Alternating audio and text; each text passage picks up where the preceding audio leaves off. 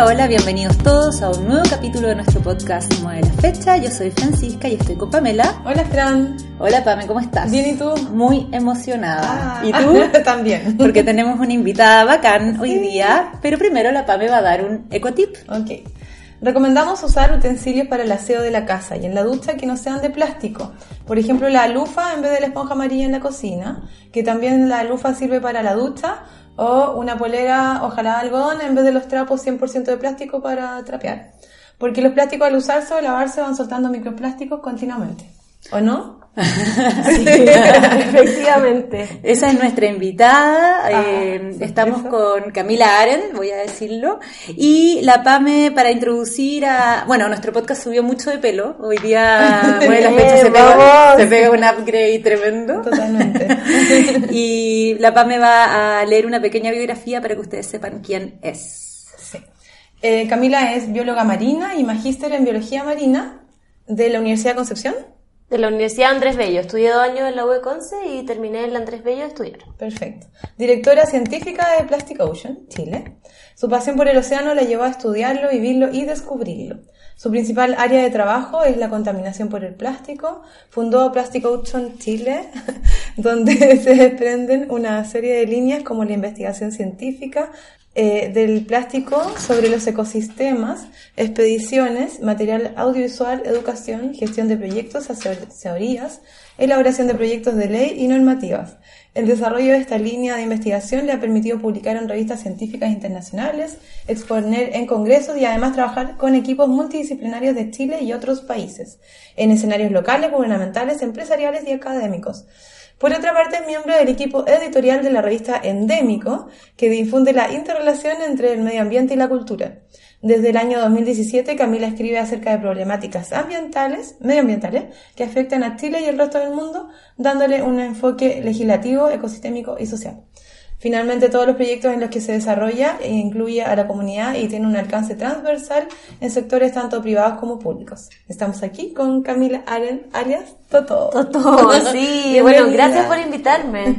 Gracias por invitarme a esta plataforma y poder masificar los mensajes. Es muy positivo. Gracias por venir. De todas maneras. Tremendo currículum, Toto. Así.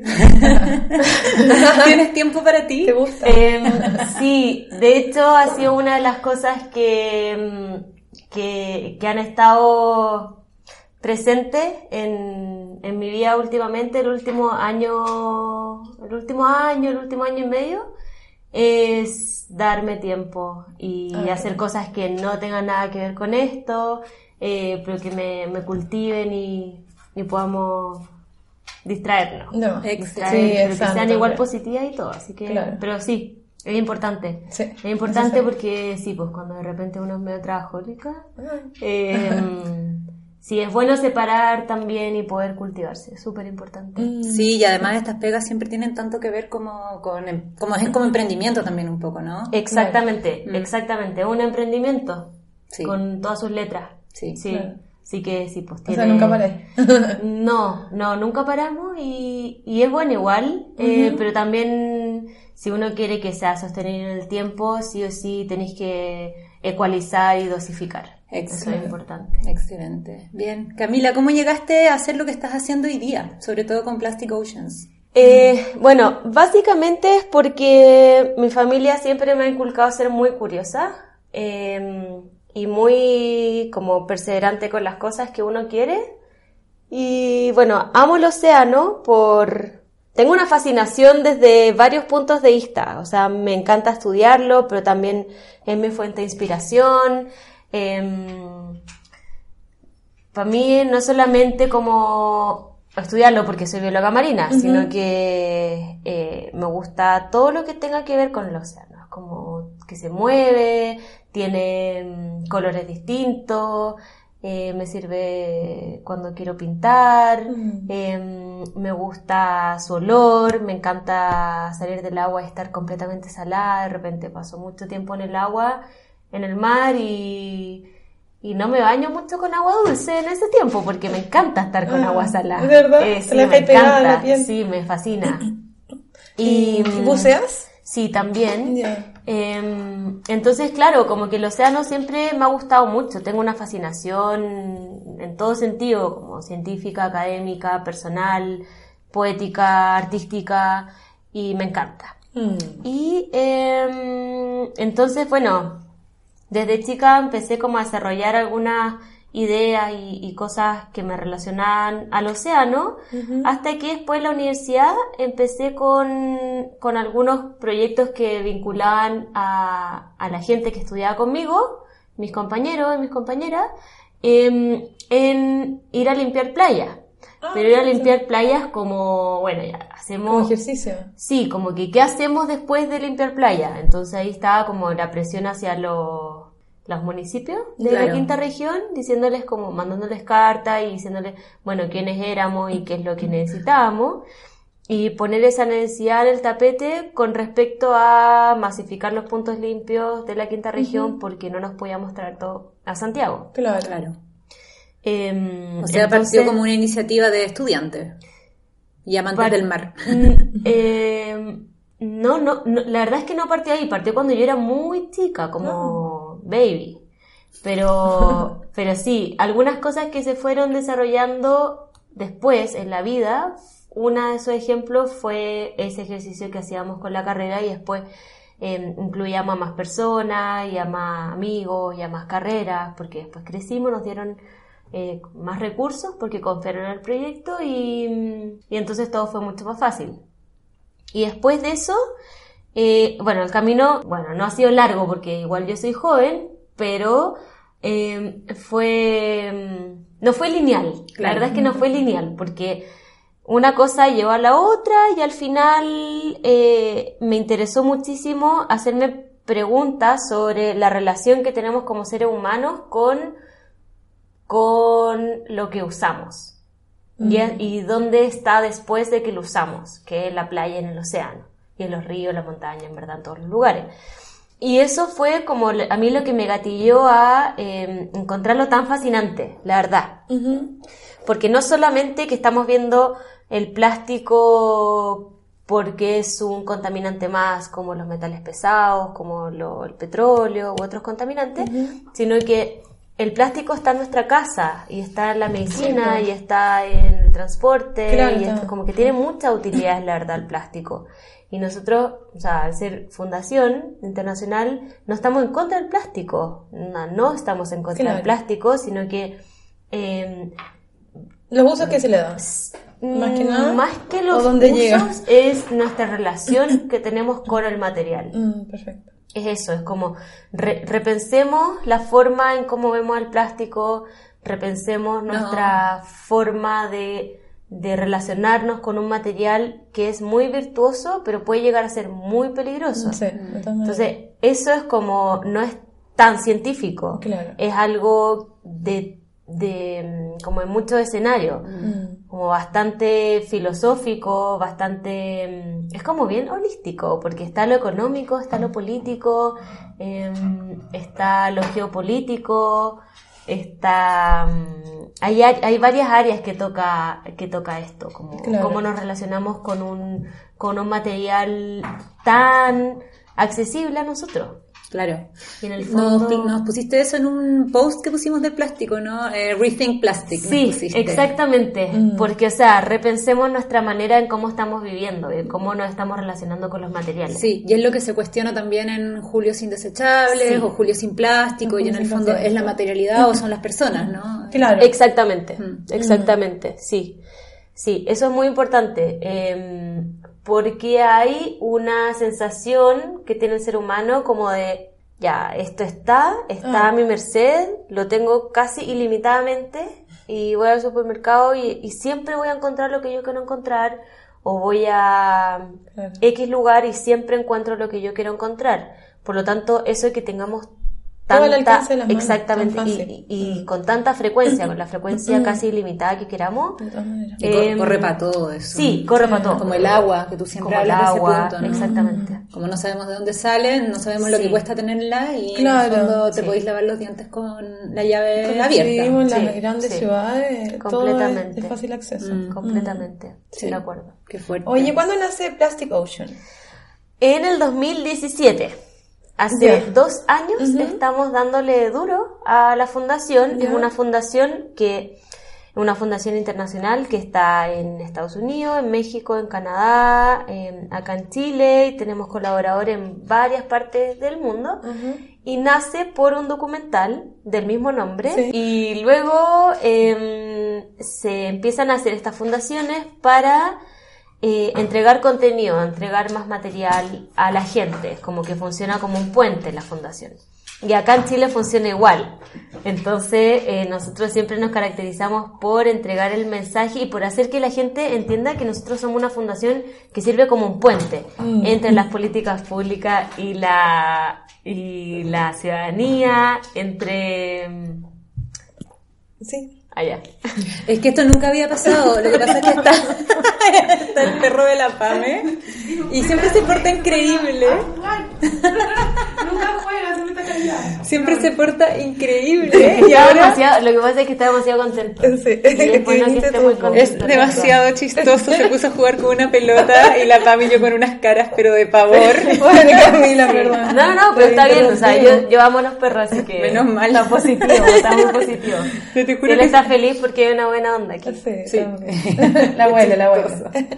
Entonces fue el documental antes que la fundación. Claro. ¿O es Sí. al mismo tiempo? No, el documental eh, se filmó durante cuatro años Ah. en distintos lugares del mundo y luego eh, hubo dos años de postproducción y se lanzó este documental que la verdad es una joya en cuanto a contenido y eh, Es bien terrible igual. De sí, bueno, bien lo que pasa es certero. que tiene tiene te- o, sea, O sea, la realidad es terrible, es que ¿verdad? sí Claro. que te entrega el contenido o sea te lo entrega y el contenido eh, durante los años que fue filmado era bastante terrible. Hoy, hoy en día también, en 2019.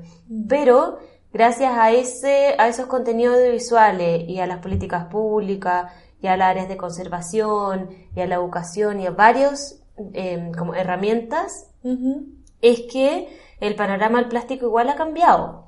Ha Claro. cambiado y es positivo. Es positivo porque La, vis- la vis- visibilización en el Sí, porque o sea, ya estamos como en un territorio de emergencia y es bueno hacer como que tomar carta en el asunto y es por eso que positivamente ha cambiado. Mm. Hoy en día la gente se cuestiona el tema, eh, se motiva por el tema y antiguamente, no sé, cuando nosotras éramos chicas de repente no nos cuestionábamos ciertas cosas Mm. porque era muy normal y en verdad nunca se pensó en qué hacer después con esos materiales. Mm. Pero hoy en día es todo lo contrario, como que la sociedad mundialmente está Mm. mucho más receptiva y está mucho más eh, como ojo avisor Mm. con, con todo lo que sea eh, recurso y residuo. ¿Y tienes como alguna... eh, en el fondo tú sabes... ¿Cómo sabes que la sociedad está más eh, atenta a Ah, esto?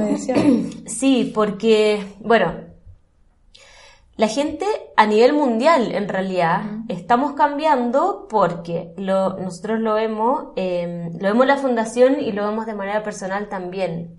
Eh, porque la gente, es- como que la masa crítica está mucho más atenta. Ya. Está mucho más atenta al cuestionar a las marcas, en cuestionar a la empresa, a exigir cosas que antes, pero en verdad eran impensadas. Claro. Entonces, por lo tanto, el mercado está teniendo una presión social importante y entonces ahí se crean como, mm, como decisiones a nivel de empresa para, por ejemplo, abrir eh, la forma en cómo se presentan los productos. Y eso es bastante interesante. Claro. Y otra de las, de la, de las como puntos de mediciones que tenemos son las políticas públicas a nivel que han tomado algunos países, em, gubernamentales, ya como masivos, o de municipalidades, ordenanza, en cuanto a, por ejemplo, implementar más leyes que regulen el uso y la disposición final de algunos productos o algunos materiales. Em, eso es como La prohibición ya de. la de prohibición o eh, ya regularlo. Claro. ¿sí? Porque, o sea, pasan dos cosas con prohibir y regular con respecto a cómo se entrega el mensaje a la gente, a la ciudadanía. Claro. Y, mm, y eso, como que hay mucho contenido audiovisual, eh, también se están generando proyectos que están siendo muy vanguardistas en cómo se presentan a la gente porque mezclan mundos diferentes que antiguamente no se, no se relacionaban Claro. mucho, como por ejemplo el arte con el deporte y la ciencia, Mm. o lo audiovisual con la ciencia y, Sí, no sé, como los hábitos, como que en- realmente se está creando como ese, ese nexo mucho más visible que antes. Claro. Y eso genera una motivación a la ciudadanía, porque uno dice, ah, perfecto, yo me puedo vincular con ellos. Sí. O sea, increíble. Claro, antes se veía como que los científicos estaban metidos ahí en su laboratorio y de ahí no salían más que papers. Sí. Y que esos papers no los leía ni el, o sea, con suerte el 1% de la población porque ni siquiera estaban en un lenguaje fácil de... de- Exactamente. claro. Y ese, Y ahora- qué bueno que tocaste ese punto. Yo lo pensaba tocar más rato, pero em, es bueno eso porque, eh, bueno, yo estudié biología marina y una de las cosas que, bueno, hemos hablado y hemos eh, dicho a, a la gente en general es que queremos llevar la ciencia desde una perspectiva, desde una perspectiva diferente a la gente y con herramientas para que la gente la pueda entender mejor, Claro. para, o sea, como acercarlo, Mm. no solamente como la ciencia sola, sino que la ciencia Sí. acompañada del arte, la ciencia acompañada desde lo audiovisual, Mm. la ciencia acompañada desde las políticas públicas. Eso es algo bien interesante y que es lo que yo siempre quise hacer. Porque desde chica, como muy niña, cuestionadora, em, estaba como un poco en contra de que la ciencia estuviera tan cerrada y Mm. tan en una esfera de que solamente la gente que entiende el lenguaje Mm. puede hacer algo o puede entender o le puede llegar ese mensaje y lo puede codificar bien y puede hacer algo óptimo con eso. Entonces, Claro. em, el punto es que hay que abrirlo y, y, y eso es lo que estamos haciendo y yo me siento muy contenta con eso, la Sí, verdad. bueno, las redes sociales, este mismo podcast, Sí. como que hay tanta cosa independiente también. Sí. Mm. Y que está creciendo mucho. Sí. Entonces, este tipo de herramientas, por ejemplo, los podcasts y las redes sociales y las páginas web, O las exposiciones hablen instalaciones, de- exactamente, Sí. son pero completamente algo positivo. Sí, ¿cachai las Nerd Nights? No. No, es Ay, no, no, no, sí, Sí, lo vi, lo vi hace como una semana. ¿En serio? Eh, sí, porque alguien me lo mandó y me dijo, mira esto. Es que debería ir Sí. tú como expositora. Sí, ah, no, me encantaría, Sí. porque mm, sí, lo encontré muy chulo, la verdad, Sí, me sí. gustó mucho. Le- lo voy a contar. Es un, básicamente es como un carrete con cerveza. Tú lo pa- tú pagas, pero tienes cerveza disponible toda la noche y tres expositores. Eh, gente con gente muy científica y gente con, con un currículum muy bueno va y expone. Y yo he ido en dos ocasiones y me ha tocado así con gente que si no no tendría acceso y que va en una charla para la gente normal. Sí, Sí. está súper. Ese tipo de plataformas Mm. y ese tipo de forma de hacer las cosas es lo que la gente agradece y necesita. Sí, po. como Sí. que sí o sí, o sea, que el conocimiento, o sea, como que romper el globo del conocimiento y que la información caiga y que se masifique por, el, por todos los lugares. Como que eso es lo necesario. Qué bacán. Cuando te llega la información, si tú te motivas y también la forma en cómo muestras la información, cómo le haces llegar la información a la gente, ojalá que siempre sea como propositiva y, y, y colaborativa y con, con un lenguaje, aunque tú estés hablando, porque yo todo el rato estoy hablando de problemática, Claro. pero la forma en cómo lo presentamos Sí. eh, es muy distinta y mi misión es hacer que la gente se motive con esto. Exacto. Claro, no caiga en depresión. No, porque, o sea, es muy fácil. Así mismo. Es muy fácil. Así mismo lo tratamos de hacer nosotras Sí, acá también. es po. súper bueno eso.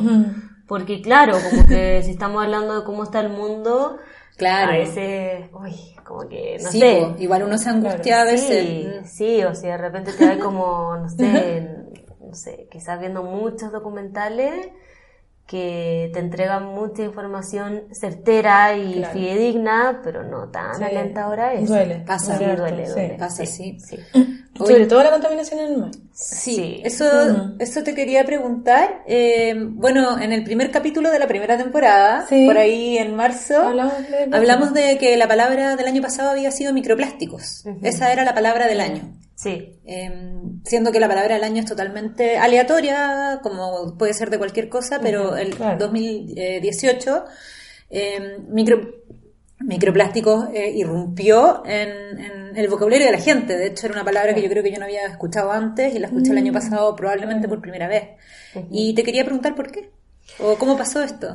Uy, pasó, no sé por, no sé muy bien por qué pasó, pero mm, de pronto empezamos a, a escuchar, como que nos empezamos a familiarizar con palabras que estaban asociadas a las problemáticas marinas y las problemáticas del océano. Y por una parte, o sea, en realidad por todas las partes positivas. Em, Obvio, porque información es poder. Sí, exactamente. si es bien usada, es poder positivo.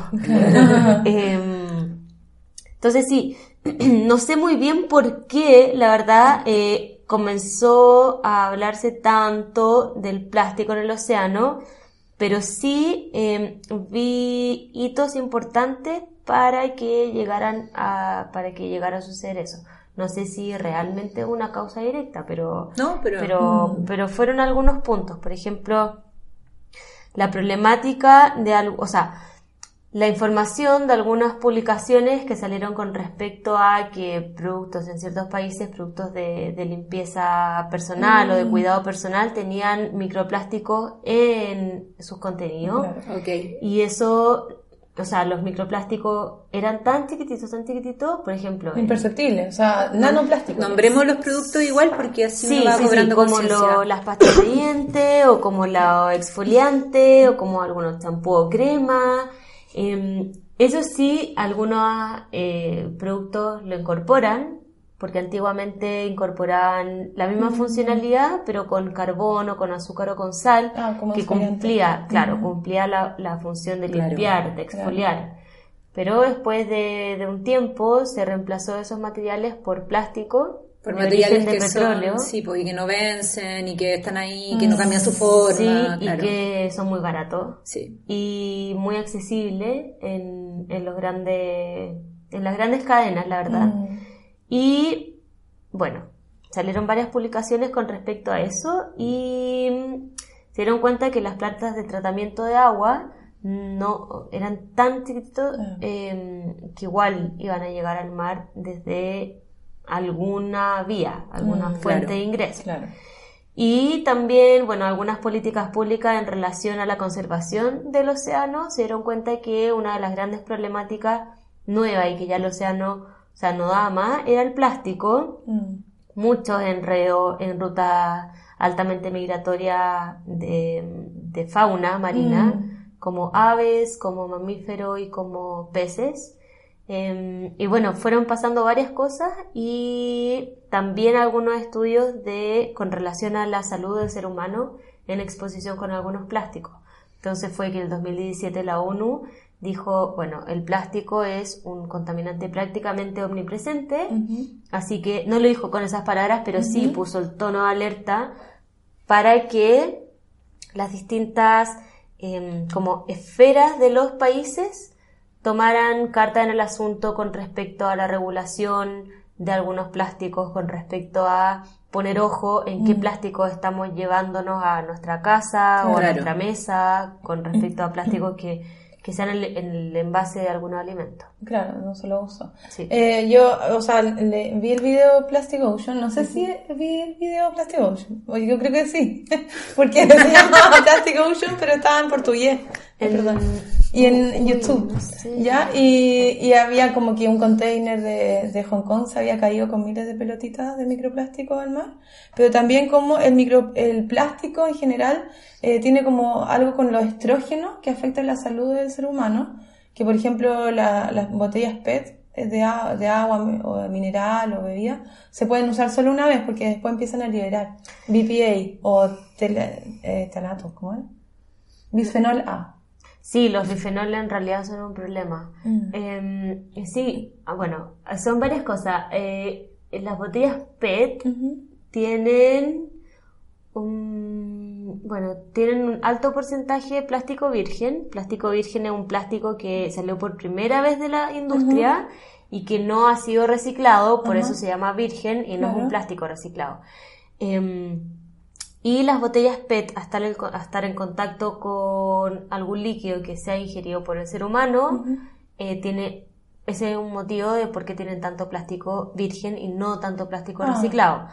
Y entonces... Para que es no un- se liberen en el consumo. Sí, como que es un problema igual eso, porque muchísima gente toma plástico, eh, toma mm, bebestibles en, en botellas Usa de la PET. misma botella PET eh, varias Sí, veces, claro. Sí. Y ya el consumo, por ejemplo, si nadie tomara una, un líquido en una botella que ya usó una vez. Mm. Si, es que no, si es que no se hiciera eso, igual la producción de botellas de PET por Es año enorme. es enorme. Claro. Claro. Entonces, el plástico virgen que estamos usando para fabricar botellas que se van a usar solo una vez Claro. y que después más encima van a empezar a liberar un montón de compuestos, em, sí, pues es bastante alto y bastante Sí. dramático el tema de las botellas PET. ¿Con, con qué enfermedades se relaciona, tú sabes? Mm, Me imagino que no se sabe total como... Sí, pero hay evidencia que apunta, por ejemplo, a mm, en fauna, en fauna marina, hay información acerca de la exposición en plástico con respecto a algunas cosas que provoca y algunas cosas que provoca es que no se produce muy bien, eh, no se forma muy bien como el ectodermo y también hay problemas en la formación de algunas larvas y el proceso de crecimiento de algunos de algunos fauna marina. Ya. También hay procesos de disrupción endocrina y eso es bastante dramático porque si hay disrupción endocrina estamos hablando de que todas las hormonas Altera las están hormonas, medias ¿no? locas y, y las hormonas controlan desde nuestra felicidad Ah, hasta... Que las, O sea, tor- todo. las tortugas hombres tenían como un pene más chico, ¿eso es? ¿O nada que ver? Ay, no, no sé nada. No, es que lo vi en un documental, otro. No sé muy bien eso, la verdad, no estoy al tanto, pero... Perdón, sí, Pero bueno, puede Ah. ser, no sé, lo voy a ver. No. Yo tengo una pregunta y que puede ser que nada que ver la pregunta, pero igual te la voy a hacer. ¿Hay cierta información genética que se traspasa entre los animales? Es como, yo creo que no, porque por algo está pasando. Marinos, por ejemplo, las tortugas que, que la mamá tortuga, la hija tortuga le diga, no te comas esa bolsa de plástico aunque parezca una medusa. Eh, eh, porque, no sé, pienso en un oso en el bosque eh, y ve una botella plástica, no se la va a comer pero o mis perros han comido plástico pero lo, lo- los botan por las heces pero no pasa eso con los animales marinos entonces como que siento que la información genética de repente como que están en el agua no se traspasa bien o, o cómo pueden ellos identificar qué es plástico y qué no es comida no, no cacho es una pregunta muy vaga ¿no? Encuentro muy ¿En heavy tu pregunta. Sí, pero es muy buena. Eh, lo que pasa es que, mira, básicamente los procesos de comportamiento que se puedan como heredar Ujú. Por, bueno, hay varias vías de, de cómo se pueden heredar ciertos comportamientos, ciertas como cosas que son bien naturales dentro de la fauna. Pero hay cosas tan nuevas que llegan tan, como que la tasa de problema, de aparición, De hecho, ha sido el es último tan 50 rápida. años. Exacto. Y rápido. hace mucho más So- o sea sí, de hecho mucho más, po. en las mismas playas donde Sí, nacieron o sea sí. una cosa maravillosa Sí, y pasan cosas maravillosas, o sea, desde ese tipo de cosas hasta que realmente se acuerdan exactamente algunos animales dónde dejaron su comida, claro. o, o que tienen fidelidad con respecto a una sola pareja de su vida, a menos que, no sé, como que no lleguen tres temporadas o se haya muerto y ahí recién escogen a otra, como que hay comportamientos muy impresionantes dentro de la fauna, dentro de la vida, Claro, y no solamente la fauna, como todo, la flora, o sea, hay procesos que son realmente mágicos y maravillosos, pero sí, como que hay una, hay una rapidez eh, de presentación de problemas mucho mayor a la adaptabilidad. adaptabilidad y a la tasa de como de poder asociar qué es lo que está pasando y cómo yo le entrego esto a, eh, a, mi, a mi Ah, descendencia. Y además que en algunos mamíferos, o sea, perdón, en algunas especies marinas, mm, en los ciclos de vida son muy diferentes a cómo se desarrollan en la Tierra. Entonces la Tierra es, bueno, es, no voy a decir si es más o menos, pero sí es muy diferente. Porque estamos en un medio diferente, porque las conductas son muy diferentes y porque la como que la adaptabilidad y la historia de vida es muy diferente en el océano que en la tierra. claro Entonces, Sí, obviamente hay algunas crías que aprenden de, de, de quienes... De los mayores. Sí, de los mayores y de las mayores, pero... Los ancestros. Pero sí, pasa, pasa eso. De todas maneras pasa eso. Porque también me di cuenta la otra vez recogiendo basura en la playa, que por ejemplo las alas de gaviota tienen una parte que pareciera ser un plástico, como una bombilla muy delgadita, que se parece a la, una de estas bombillas cuando te pasan un globo. Eh, y claro, puede que los animales marinos no se coman las alas de la gaviota, pero sí se comen eso. Entonces como Sí, hay una cierta identificación. Bueno, y esas fotos que muestran como medusa por bolsa, en el- Sí, y es exactamente sí. lo mismo también. Sí, es- exactamente. Es confundible. Es muy confundible. De hecho, esa parte de las alas em, es hueca, es igual que una bombilla, porque las alas, bueno, tienen varias funciones increíbles y una de las funciones es que tienen que ser muy livianitas y que tienen que, o sea, la, la función de que sea hueca es increíble, es muy maravillosa y claro, es igual que una bombilla, Sí. es idéntica. Mm. Em, pero sí, pasan esas cosas y ese también es uno de los... Ese, ese punto es uno de los eh, desafíos con respecto al ecodiseño hoy en día. Es cómo hacer, uno de los puntos es cómo hacer que también la fauna completamente, o sea, no se equivoque, como no se confunda. Ah. Es como poder Como alejarnos del... claro. Sí, es como alejarnos de la similitud de la fauna. Me- sí, me siento súper contrariada por el concepto de ecodiseño. Creo que como que debería llamarse diseño y lo otro debería llamarse mal diseño. Eh, Hablando en serio, como obviamente el diseño tiene como objetivo hacer las cosas mejor para todos y ecodiseño, obviamente se entiende el concepto y es necesario, pero qué rabia que haya que inventar una palabra nueva para hacer las cosas bien. Mm. Ah, claro. Cuando el diseño debiera ser suficiente Sí. y debiera abordar ese concepto. Desde Sí, siempre, sí, claro. sí, sí, Es volado, completamente, sí, Mm. sí. Sí. Eh, ya, yo tengo otra pregunta. ¿Y cuál es la caracterización de, según tu- los análisis que tú has trabajado, cuál es la caracterización de, de los materiales y si es mayoritariamente plástico realmente? Sí, en los estudios que he hecho, la verdad es que hay muchísimo plástico versus, ya, por ejemplo, a veces tengo que abrir, eh, por ejemplo, sí, estómago, ya, o, sí, por favor, que... Oh, sí. o sea, Yo cuando vi entienda documental que dije que guata hay que tener Tal, para meter tal cual salen los documentales, sí, Sí, sí, la, sí, la así, científica sin, Sí. sin guantes, sin nada. Sí, Uh. Jennifer. Sí.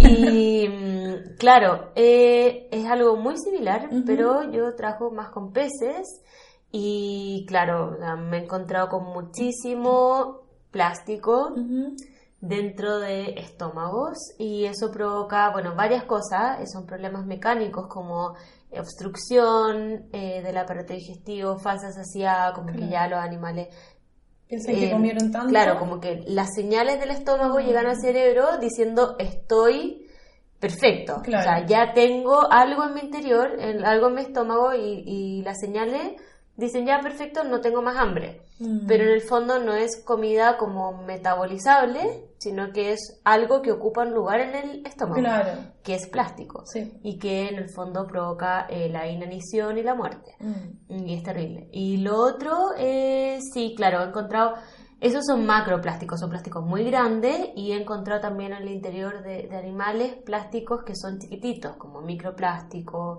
em, nanoplástico, etc. Y em, los efectos asociados que también eh, son muy, muy característicos en presencia de un contaminante como, como este, el que estamos hablando. Y lo otro que también he visto es la cantidad de, de, de microplástico y de nanoplástico que hay en la columna de agua o en la superficie del agua de mar. Y eso se hace con otro protocolo, otras, otras metodologías y otros análisis asociados. eh, pero sí, em, específicamente hice un, estoy desarrollando un estudio que em, hicimos para un documental que va a salir, esperamos que muy pronto, que fue grabado en la Patagonia junto con Hakajonu, la marca de ropa chilena que está también em, impulsando buenas Ah, prácticas y, y una buena conciencia con respecto a cuidar el océano. Y entonces hicimos un, un documental que ahora está en postproducción y em, yo fui a hacer un, un estudio de cómo se encuentra algunas, algunas aguas de la Patagonia. Y bueno, algunos resultados preliminares arrojan que sí hay bastante cantidad de plástico en nuestra, en nuestra Patagonia. En la Patagonia, porque es como lo más cristalino y virgen que tenemos. Prístino, mm. claro, pero mm, lo que pasa es que, y una de las cosas que me gustó mencionar en una entrevista que me hicieron de, de una revista en Estados Unidos, que me preguntaron qué es lo que pasa con respecto a esta zona como, ¿por qué tanta basura? Em, y no es basura como las botellas PET, sino que es otro tipo de, de o sea, como de, de, residuos. El origen de los residuos es distinto. Y em, allá, en Patagonia, los lugares donde nosotros fuimos, no había seres humanos, como que no hay casas, ni, ni asentamientos, ni nada. Entonces sí eh, se crea una especie de tierra olvidada y cuando hay tierra olvidada, eh, no hay gestión, no hay recursos, son verteros al aire libre y, y, no tanto porque la gente llegue a botar basura allá, sino que por las corrientes las llevan a ciertas em, geografías que quedan atrapadas. Perfecto. Y es, claro. Se juntan por las corrientes en el fondo. Mm. Oye, Eso es lo que nosotros y en el viento también llega. También llega, también llega, pero por ejemplo, con el viento em, llegan si es que hay tierras cerca de otras tierras. Ya. Entonces, a veces en la Patagonia hay un islote por allá, un islote muchos kilómetros más allá, y eso, claro, cuando pasa eso es que generalmente la basura que llegó fue por corriente o marejada. Mm. Yo justo te iba a preguntar si esto de los pájaros eh, que te ha tocado abrir y que están llenos de plástico pasa acá en Chile. O, te ha tocado en otra parte? Sí, la verdad es que pasan todos los lugares del mundo porque el océano tiene varios tipos de corrientes marinas y mm, estas, van, van circulando todos los contaminantes en favor de estas corrientes. Por lo tanto, lo que se encuentra en Chile sería similar a lo que se encuentra en otros bordes costeros del mundo. Está todo interconectado y... está todo interconectado. El mar es uno solo. Y el océano es uno solo, claro. Entonces, lo que encontramos, que peces están con falsas saciedades, con los estómagos llenos de, plástico, se encuentra también en peces que, que recorren nuestra costa y otras costas también, y lo mismo pasa con las aves y con los mamíferos marinos. Claro. Sí. Ya. Y también, eh, ¿por qué en el fondo, yo entiendo que dependemos de los océanos y de la salud de los océanos. Sí. Y quería saber por qué. Qué buena la pregunta. El océano es, eh, es lo que sustenta la vida tal cual como la conocemos. El océano no es solamente las playas, ni como esta gran masa desconocida que, que bordea todos los continentes, sino que el océano está íntimamente conectado con la litosfera, está íntimamente conectado con la hidrosfera, con la atmósfera. Eh, el océano proporciona, proporciona una cantidad no ilimitada, pero una cantidad muy abundante de alimentos, no solamente mm. para el ser humano, sino que para todas las especies que conviven con el océano, ya sean, o sea, desde invertebrados, peces, mamíferos marinos, em, aves, ser humano, etcétera. Entonces, es una fuente de abastecimiento alimenticio, también el océano em, como que recibe y absorbe el CO2 que el ser humano emite por las industrias y por nuestro estilo de vida. Y además el océano, junto con, el fitoplancton, que son estas mini alguitas muy chiquititas que... Vimos Bob Esponja. Sí, hay un plancton. hay un plancton. Sí, eh, pero él es un, es el, él es un zooplancton. Ah, ya. Que se alimenta de el fitoplancton. Porque uno zoo, la palabra zoo eh, es como el símil a un animal y la palabra fito es como un símil a lo vegetal. Ya, perfecto. Por lo tanto, un zooplancton se alimenta de un fitoplancton eventualmente. Ya. Y el fitoplancton, en base a la fotosíntesis, libera oxígeno y el océano libera oxígeno, absorbe CO2. Por lo tanto, es un gran árbol. Un pulmón. es un pulmón azul y es el pulmón más importante del mundo. Y Em, absorbe. y además absorbe contaminantes, libera Claro. oxígeno puro, absorbe contaminantes como el CO2, em, que nos aliviana de, este, de esta presión de cambio climático en la superficie terrestre. Sin eso- embargo, estamos con una alta cantidad de, em, de CO2 que, que lo está absor- absorbiendo el océano. Entonces, el océano, pues como que ya tiene em, tiene utilidades para eh, la salud del, del- de la vida, de, de la Tierra, Claro. pero enormes. Entonces, claro, no es solamente ir a divertirse a la playa, sino que, que está muy bien, en realidad todos nos pasamos súper bien cuando Sí. lo hacemos. Pero el océano es altamente importante y está conectado con todos los ciclos que abastecen y, y sustentan la vida tal como la conocemos. Eh, bueno, ¿y cómo podemos mover la fecha? Eh, desde nuestras casas. Eh, mitigar esta crisis del plástico en los océanos. eh, ¿desde, qué, ¿Desde qué áreas? sea social, política, como... Claro, yo creo que hay cuatro cosas. Lo primero es que como masa crítica, todos nosotros y nosotras, como ciudadanía, eh, podemos cambiar nuestros hábitos y nuestros materiales. Es decir, reemplazar todo lo que hacemos con plástico desechable. Capítulo 7. cambiar, cambiarlo a otros materiales. Otros materiales que tengan una vida útil mucho más larga, que tengan más de una función, eh, que tengan esta como, como forma ética de Claro. vivir y forma coherente de cómo queremos ver el mundo.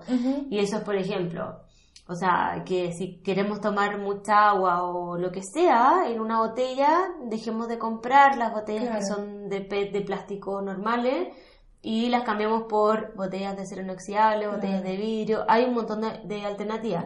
También pasa con las bombillas. Ahora hay como unos kits muy buenos y Ah. son cada vez más masivos Sí, basura, y con como menos, o sea, cuestan menos, son más baratos y eh, son cada vez más masivos. Entonces, como que viene un, un kit con una bombilla, con un cuchillo, un tenedor, una cuchara, unos palitos para sushi, Claro, una, de madera, unas cositas. Claro, como que claro. es muy amigable y uno Mm. los puede tener. Si los cuida, los puedes tener siempre. Sí.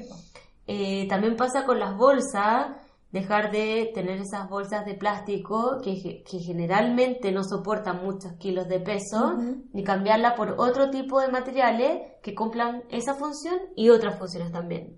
Es como cambiar los materiales. Eh, y es súper importante. Hoy en día también hay como unos vasos que se como que se Ah, sí. achican y son como Sí. tamaño pocket para el bolsillo. Sí. Lo encuentro lo máximo. Champú en barra. Hay, ahora hay como una tendencia muy positiva, yo Sí. encuentro, de comprar eh, productos que son al desnudo. Claro, sin, sin como que envase. es muy Sí. bueno Buenísimo. que generalmente vienen en barra Mm. y ahí está como los champú, desodorante Claro. y bálsamo y Mm. jabones, pastas de dientes. Yo tengo una- unas pastillitas muy buenas Mm. y está pro eso. Sí. Como que nosotros lo podemos hacer. Hay cada vez más alternativas, Ujú. cuestan eh, menos plata y, y son cada vez más masivas. Así que es bueno Mm, también, por una parte, dejar el plástico desechable, por otra parte también darle la oportunidad a gente que tiene estos emprendimientos Claro, exactamente. de, de tirarlos para arriba y, y- Sí. y masificar esto, Ujú. como mover la flecha hacia ese ti- es- estilo de vida. Y lo otro es, eh, hoy en día, ahora, hay- ahora, ahora, ahora, hay varias leyes en Chile que se están, como que están en proceso de formulación. Hay algunas como por ejemplo la ley de envases y embalaje y la ley del cambio climático y es importante como ciudadanía que estén atentos y atentas a cuándo son las fechas en las que eh, está abierta la participación ciudadana para que Mm. personas comunes y corrientes o del rubro que sea o del trabajo que sea puedan también participar y dar su voz y su voto dentro de la formulación de leyes que van a regir a Chile. O Buenísimo. sea, participación ciudadana. Es com- ¿Y ¿Hay eso alguna es participación plataforma ciudadana. o son distintas plataformas? Hay plataformas que las podemos afinar cuando quizá ustedes puedan poner el post. Sí, sí. Y ahí sí o sí, hay, mira, hay unos, hay varios, son poquitos pasos, son como cuatro pasos en los que se te presenta todo esto, te explican de qué se trata la ley, te dan la ley tal cual como, como, como el, como el anteproyecto de ley para que uno lo vea y en base a eso poder ahí hacer su participación y opinar. Y es muy interesante porque son procesos altamente importantes en que la ciudadanía completa se tiene que involucrar porque son leyes que van a regir o nuestro desecho o la exposición final de algunos, em, en el fondo, como materiales o leyes que están regulando sé, como procesos más globales, como un cambio climático, por ejemplo. Claro. Eso es súper importante. Y lo otro es, yo me he dado cuenta ahora trabajando con la fundación hace dos años que es muy vital poder unir a distintas áreas. Y cuando une, uno eh, colabora con distintas áreas, puede tomar las expertices de, de esas áreas y crear un proyecto o una línea de trabajo que sea en base a la colaboración. Y eso es súper importante porque alimenta una mm, utilidad dentro de las personas, dentro como del, de qué es lo que escogimos para vivir, en base y en pos de un bien mayor, que en este caso sería vivir mejor. Entonces nosotros lo hemos hecho, nos hemos juntado con varios grupos que no tienen eh, que ver unos con los otros, pero con proyectos que son vanguardistas y que de repente uno dice, wow, o sea, yo puedo ser parte de esto, a mí me motiva, yo puedo aportar con esto y puedo ser parte integral de la confección de un proyecto, aunque sea chiquitito o muy grande. Cineastas con, con científicos, mueve la fecha contigo. Completamente, o sea, 100%. interconectar en el fondo. es súper importante. Y la palabra, yo creo que, que se viene, es la palabra colaboración, como 100%. esa es la palabra que te abre todas las puertas. esa es la palabra que te abre todas las puertas porque yo entrego eh, mis ganas y, y, mi experiencia en base a un bien mayor. Tú haces lo mismo, la otra persona hace lo mismo y así. Mm. Porque ya no son proyectos personales o de o que responden a como algo como individual, sino que ahora los movimientos están... Es comunitario. Sí, o sea, como que están respondiendo a una, como un mensaje más global y más social y más, eh, como todos vamos para allá, como démosle todo. Y, y eso es súper, a mí me ha encantado, la sí, A mí me gusta mucho trabajar con, con la PAM igual estamos viviendo eso un poco, ¿cierto? Como que Mueve la Fecha igual es un proyecto grupal también, porque en el fondo tenemos como tanta interacción de verdad con, la gente en Instagram, que así vamos armando también las ideas, las temáticas, las encuestas, y es bacán, y, en el fondo es una manera de comprometer a todos también. Completamente, mm. y de motivar a la gente, porque si uno quiere comprometer a la gente, la tiene que motivar que la gente, de todas maneras, como que em, si uno llega con. Si uno tiene una estrategia y un fin determinado de poder. Yo quiero motivar a esta gente para que hagamos algo. Pero es cómo presentamos ese lenguaje, cómo presentamos esa, esa meta. Claro. Y si uno la entrega de manera colaborativa, con un lenguaje positivo, y con, con, metas que son cuantificables y que en el fondo son comparables en el tiempo, la gente se motiva mucho. Incluir también. Sí, se motiva demasiado y al final todos respondemos mismo bien. Sí, pues. Excelente. ¿Y, para cerrar? Sí, eh, pero recomendaciones de libros, documentales, artículos. Más, em, además de revista endémico, que yo la amo, es una revista preciosa. Bueno, de yo no sabía que trabaja ahí, pero es súper linda. Sí, con la revista endémico. Tremendos artículos que tiene. Sí, es, es muy precioso eh, poder ser parte de un equipo como el que trabajamos con endémico.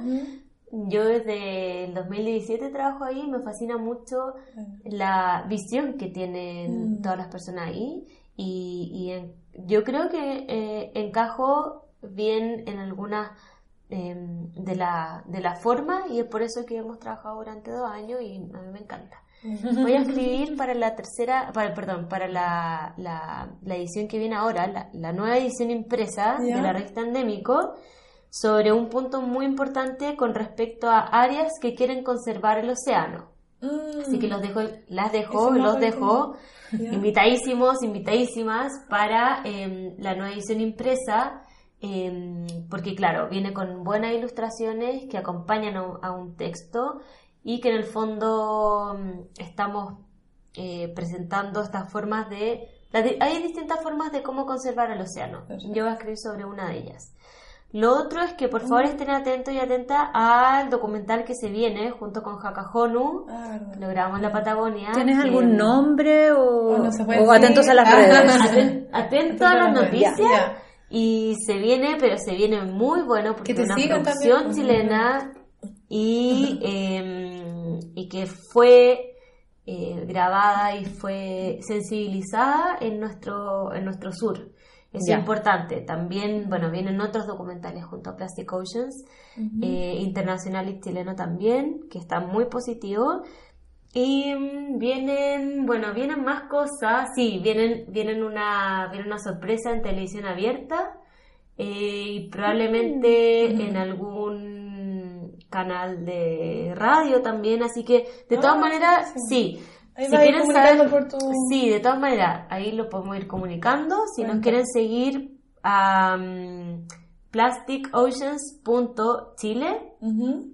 en Instagram y en realidad en todas las redes. Y a mí, si quieren seguirme, es Camila-Harent. Que después ustedes lo pueden Sí, eh, sí, no te preocupes. con, con- Yo te vi en el de Nat Geo. Sí, verdad. Eso también fue súper interesante porque el año pasado trabajé con, eh, con Nat Geo, con National Sí. Geographic, una de las marcas en conservación más grandes del mundo, con una excelente trayectoria, impecable trayectoria en, en cons- en- en- en conservación y en visibilizar Sí. la naturaleza, Pascua. ¿sabes? claro, co- cómo está. Mm. Entonces eh, hicimos una, un capítulo para una serie documental que se llama Explorer Investigation Mm. y la- el, eh, el capítulo se llama La ruta del plástico. Sí, verdad. Y ahí estuvimos junto a eh, distintos actores y actrices en relación a la ruta que tiene el plástico desde su origen, la disposición final, la contaminación que vemos en el mar. Abrimos unos peces, también nos encontramos con plásticos, eran peces que sacamos de Rapa Nui una mañana. Y claro, tuvimos una muy buena aceptación con respecto a la prensa. La prensa quiere eh, saber qué es lo que está pasando con esto y es súper importante también. Y lo otro es que tuvimos la participación notable y protagonista de Ivana Sherman, que es una periodista locutora argentina Ay. de una muy buena trapi- eh, trayectoria y ella estuvo también en varios capítulos de esta serie y entonces le dio un muy buen giro a cómo contar y cómo unir em, las problemáticas y las soluciones. Así que sí, estuvo bueno también. Hay harto. Está en YouTube. Sí, Sí, hay sí. varias cosas también. Hay, la prensa en general en Chile está interesada sobre esto y hemos tenido bastante em, Cobertura.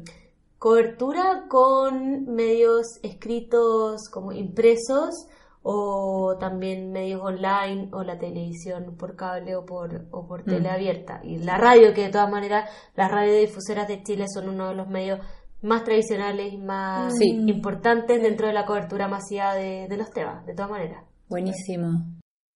Bueno, me gustaría decir que mm, ojalá se puedan informar acerca de lo que es el Pacto por el Plástico, que es un pacto que solamente lo han firmado tres países en el mundo, Inglaterra, Francia y Chile, y que el Pacto por el Plástico sirve como un puente entre eh, el, eh, como eh, la distribución, el uso y la disposición final de los plásticos, específicamente los plásticos desechables, y la ciudadanía.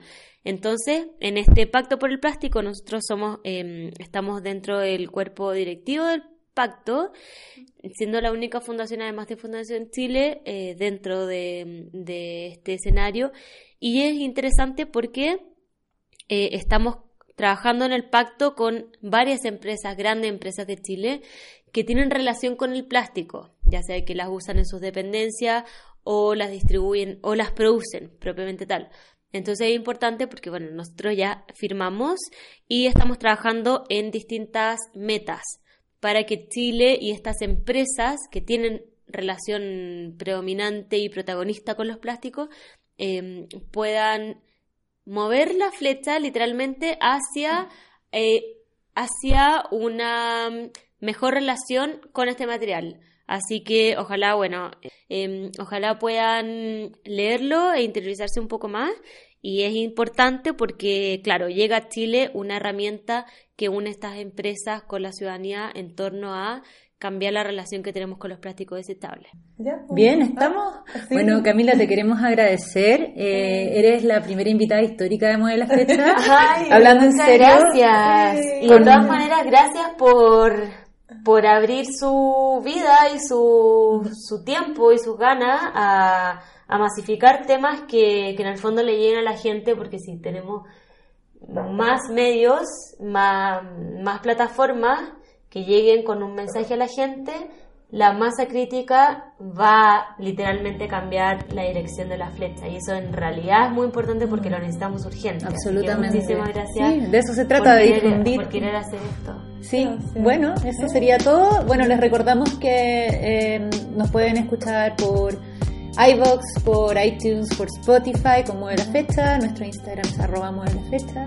Con Camila ya dio sus datos, pero los vamos a poner también en el Instagram. Y eso sería todo. Estuvimos hoy día con Camila Aran y yo soy Francisca. Y que estén bien. Puede ser. Chao.